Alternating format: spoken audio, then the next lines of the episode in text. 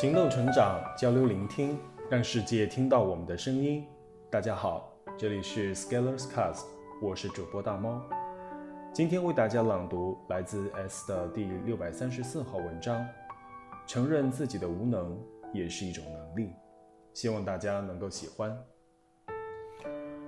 最近知乎上有这么一个问题：如何评价百分之七十四的网友支持聘用有能力但持假文凭的人？讲的是手机百度的一项调查，结果这个调查百分之七十四的人认为有能力但是是假文凭者应该用。吃不到葡萄说葡萄是酸的，这就是一条屡试不爽的心理安慰剂。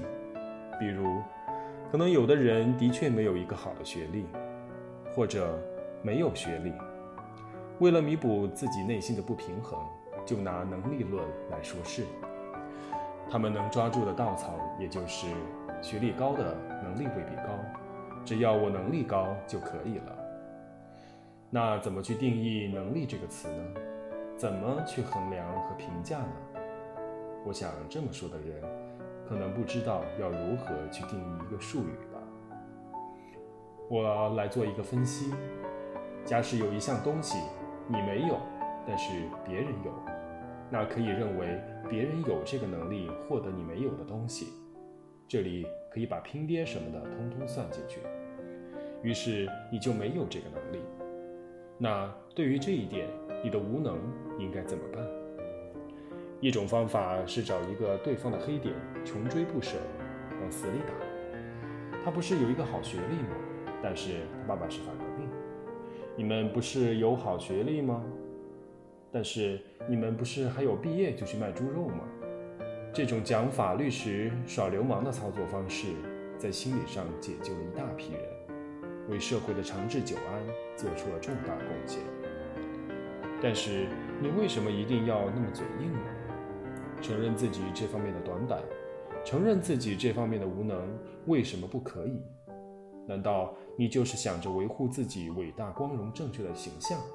天天活在嘴上的幻想世界中，其实承认自己的无能也是一种能力，因为这意味着你对自己有深刻的认识了解，知道自己几斤几两，有不足赶紧补上，有长足尽量发挥，能积累尽量积累，关键时刻发挥优势，持续行动推进成长，这样有什么不可以？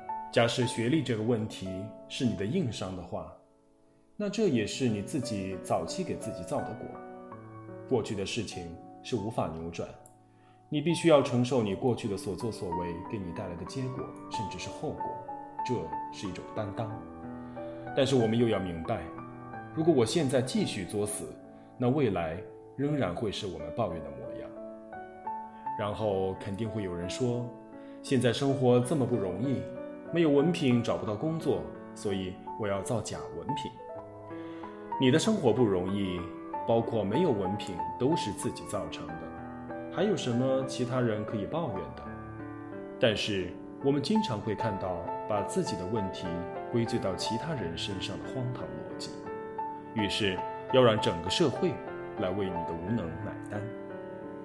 然而，为什么仍然会有很多人这么想？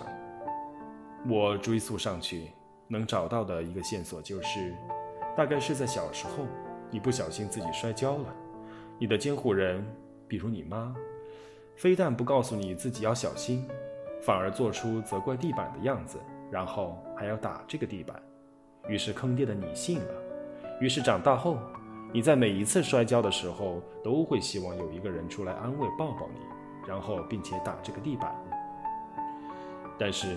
明明是你自己不小心才摔跤了，明明社会上的其他人都不是你妈。无能是一种绝望的状态，但是承认自己的无能也是一种能力。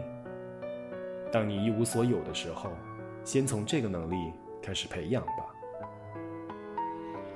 好了，本期节目到这里就结束了，感谢您的收听，我是今天的主播大猫。如果您喜欢我们的节目，欢迎订阅 Scalers Cast，并多多点赞，期待与您下次再见。